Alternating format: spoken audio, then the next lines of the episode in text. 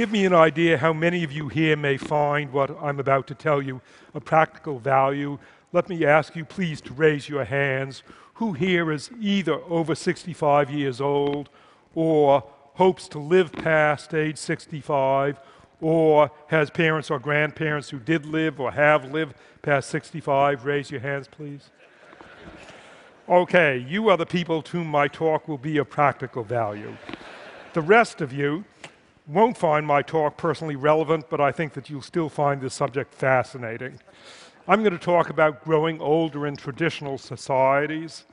This subject constitutes just one chapter of my latest book, which compares traditional, small, tribal societies with our large modern societies with respect to many topics such as bringing up children, growing older, health, dealing with danger, settling disputes, religion, and speaking more than one language.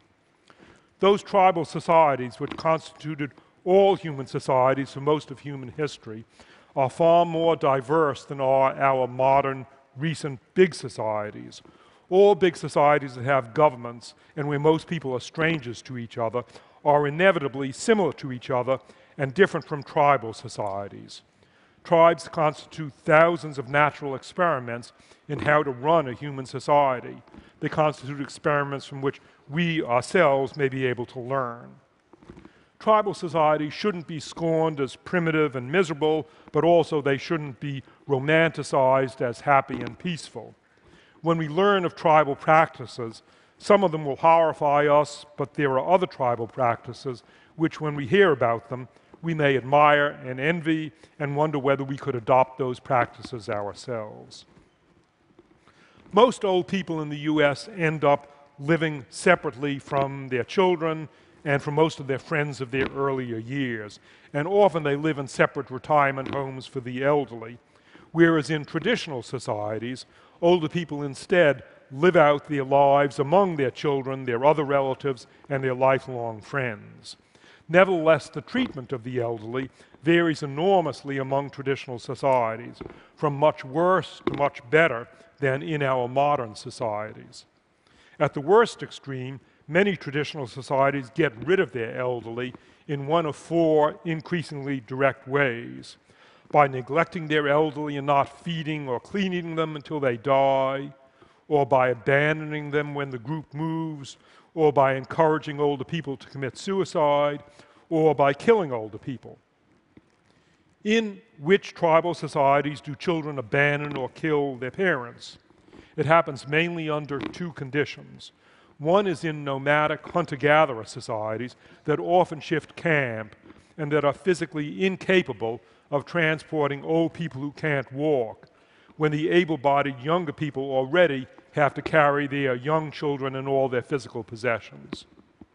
The other condition is in societies living in marginal or fluctuating environments, such as the Arctic or deserts, where there are periodic food shortages, and occasionally there just isn't enough food to keep everyone alive. Whatever food is available has to be reserved for able bodied adults and for children. To us Americans, it sounds horrible to think of abandoning or killing your own sick wife or husband or elderly mother or father. But what could those traditional societies do differently? They face a cruel situation of no choice. Their old people had to do it to their own parents, and the old people know what now is going to happen to them. At the opposite extreme, in treatment of the elderly, the happy extreme, are the New Guinea farming societies where I've been doing my field work for the past 50 years, and most other sedentary traditional societies around the world. In those societies, older people are cared for, they are fed, they remain valuable, and they continue to live in the same hut or else in a nearby hut near their children, relatives, and lifelong friends. There are two main sets of reasons for this variation among societies in their treatment of old people. The variation depends especially on the usefulness of old people and on the society's values. First, as regards usefulness, older people continue to perform useful services. One use of older people in traditional societies is that they often are still effective at producing food. Another traditional usefulness of older people is that they are capable of babysitting their grandchildren, thereby freeing up their own adult children, the parents of those grandchildren, to go hunting and gathering food for the grandchildren. Still, another traditional value of older people is in making tools, weapons, baskets, pots, and textiles. In fact, they're usually the people who are best at it. Older people usually are the leaders of traditional societies and the people most knowledgeable about politics, medicine, religion, songs, and dances. Finally, older people in traditional societies have a huge significance that would never occur to us in our modern literate societies, where our sources of information are books and the internet. In contrast, in traditional societies without writing, older people are the repositories of information. It's their knowledge that spells the difference between survival and death for their whole society in a time of crisis caused by rare events of which only the oldest people alive have had experience. Those then are the ways in which older people are useful in traditional societies. Their usefulness varies and contributes to variation in the society's treatment of the elderly. The other set of reasons for variation in treatment of the elderly is the society's cultural values.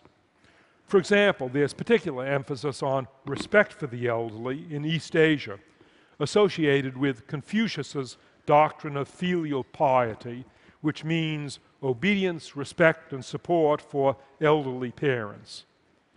Cultural values that emphasize respect for older people contrast with the low status of the elderly in the US.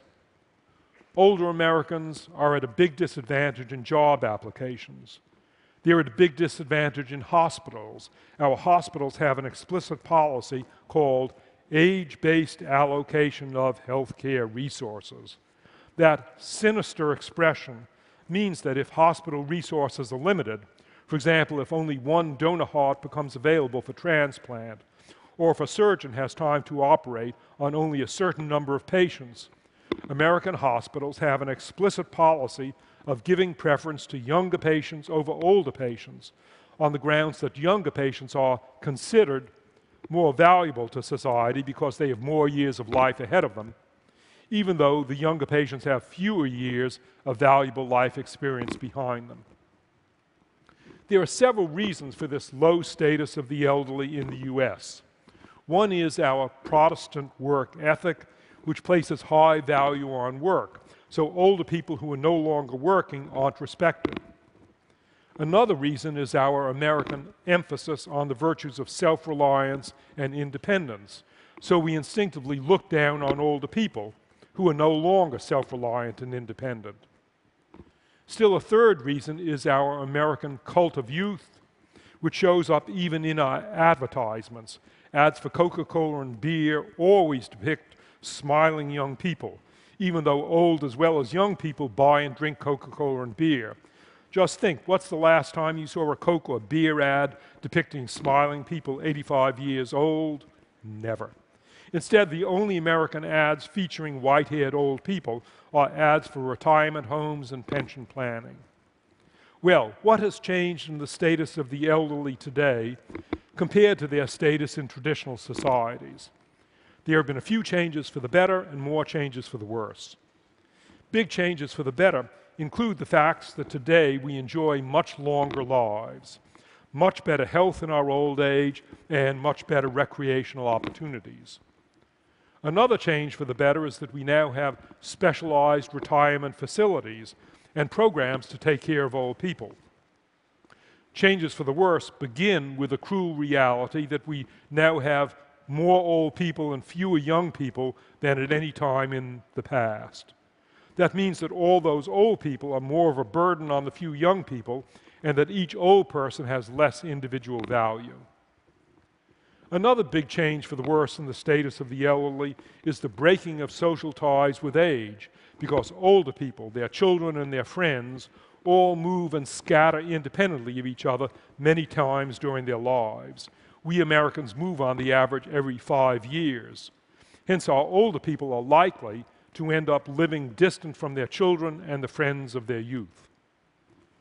Yet another change for the worse in the status of the elderly is formal retirement from the workforce, carrying with it a loss of work friendships and a loss of the self esteem associated with work.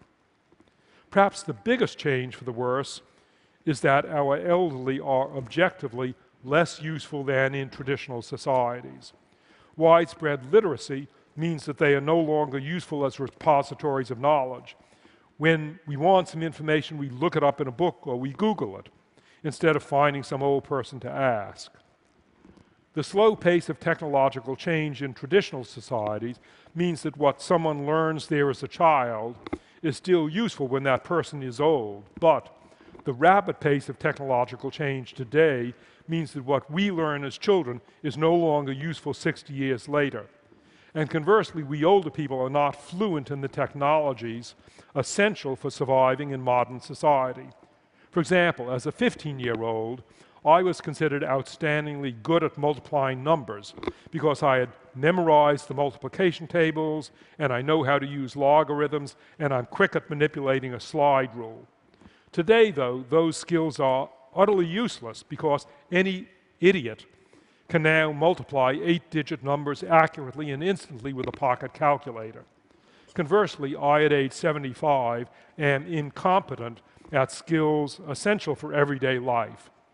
My family's first TV set in 1948 had only three knobs that I quickly mastered an on off switch, a volume knob, and a channel selector knob.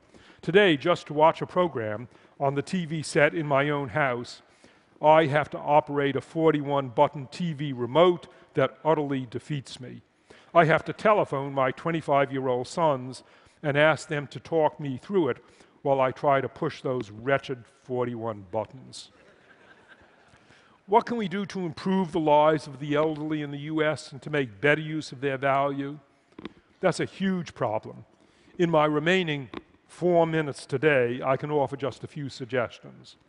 One value of older people is that they are increasingly useful as grandparents for offering high quality child care to their grandchildren if they choose to do it, as more young women enter the workforce and as fewer young parents of either gender stay home as full time caretakers of their children. Compared to the usual alternatives of paid babysitters and daycare centers, grandparents offer superior, motivated, experienced child care. They've already gained experience from raising their own children. They usually love their grandchildren and are eager to spend time with them. Unlike other caregivers, grandparents don't quit their job because they found another job with higher pay looking after another baby. A second value of older people is paradoxically related to their loss of value as a result of changing world conditions and technology. At the same time, older people have gained in value today precisely because of their unique experience of living conditions that have now become rare because of rapid change, but that could come back.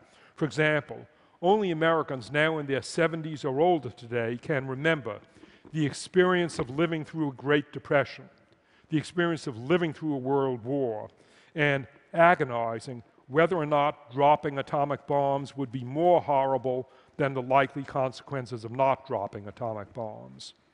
Most of our current voters and politicians have no personal experience of any of those things, but millions of older Americans do. Unfortunately, all of those terrible situations could come back. Even if they don't come back, we have to be able to plan for them on the basis of the experience of what they were like. Older people have that experience, younger people don't. The remaining value of older people that I'll mention involves recognizing that while there are many things that older people can no longer do, there are other things that they can do better than younger people. A challenge for society is to make use of those things that older people are better at doing. Some abilities, of course, decrease with age. Those include abilities at tasks requiring physical strength and stamina, ambition, and the power of novel reasoning in a circumscribed situation, such as figuring out the structure of DNA best left to scientists under the age of 30. Conversely, valuable attributes that increase with age include experience, understanding of people and human relationships, ability to help other people without your own ego getting in the way, and interdisciplinary thinking about large databases, such as economics and comparative history, best left to scholars over the age of 60. Hence, older people are much better than younger people at supervising, administering, advising, strategizing, teaching, synthesizing, and devising long term plans. I've seen this value of older people with so many of my friends in their 60s, 70s, 80s, and 90s who are still active as investment managers, farmers, lawyers, and doctors. In short, many traditional societies make better use of their elderly and give their elderly more satisfying lives than we do in modern big societies. Paradoxically, nowadays, when we have more elderly people than ever before, living healthier lives and with better medical care than ever before, old age is in some respects more miserable than ever before. The lives of the elderly are widely recognized as constituting a disaster area of modern American society. We can surely do better by learning from the lives of the elderly in traditional societies. But what's true of the lives of the elderly in traditional societies is true of many other features of traditional societies as well. Of course, I'm not advocating that we all give up agriculture and metal tools and return to a hunter gatherer lifestyle. There are many obvious respects in which our lives today are far happier than those in small traditional societies. To mention just a few examples, our lives are longer, materially much richer, and less plagued by violence than are the lives of people in traditional societies. But there are also things to be admired about people in traditional societies and perhaps to be learned from them. Their lives are usually socially much richer than our lives, although materially poorer. Their children are more self confident, more independent, and more socially skilled than are our children. They think more realistically about dangers than we do. They almost never die of diabetes, heart disease, stroke, and the other non communicable diseases that will be the causes of death of almost all of us in this room today. Features of the modern lifestyle predispose us to those diseases, and features of the traditional lifestyle protect us against them. Those are just some examples of what we can learn from traditional societies. I hope that you find it as fascinating to read about traditional societies as I found it to live in those societies. Thank you.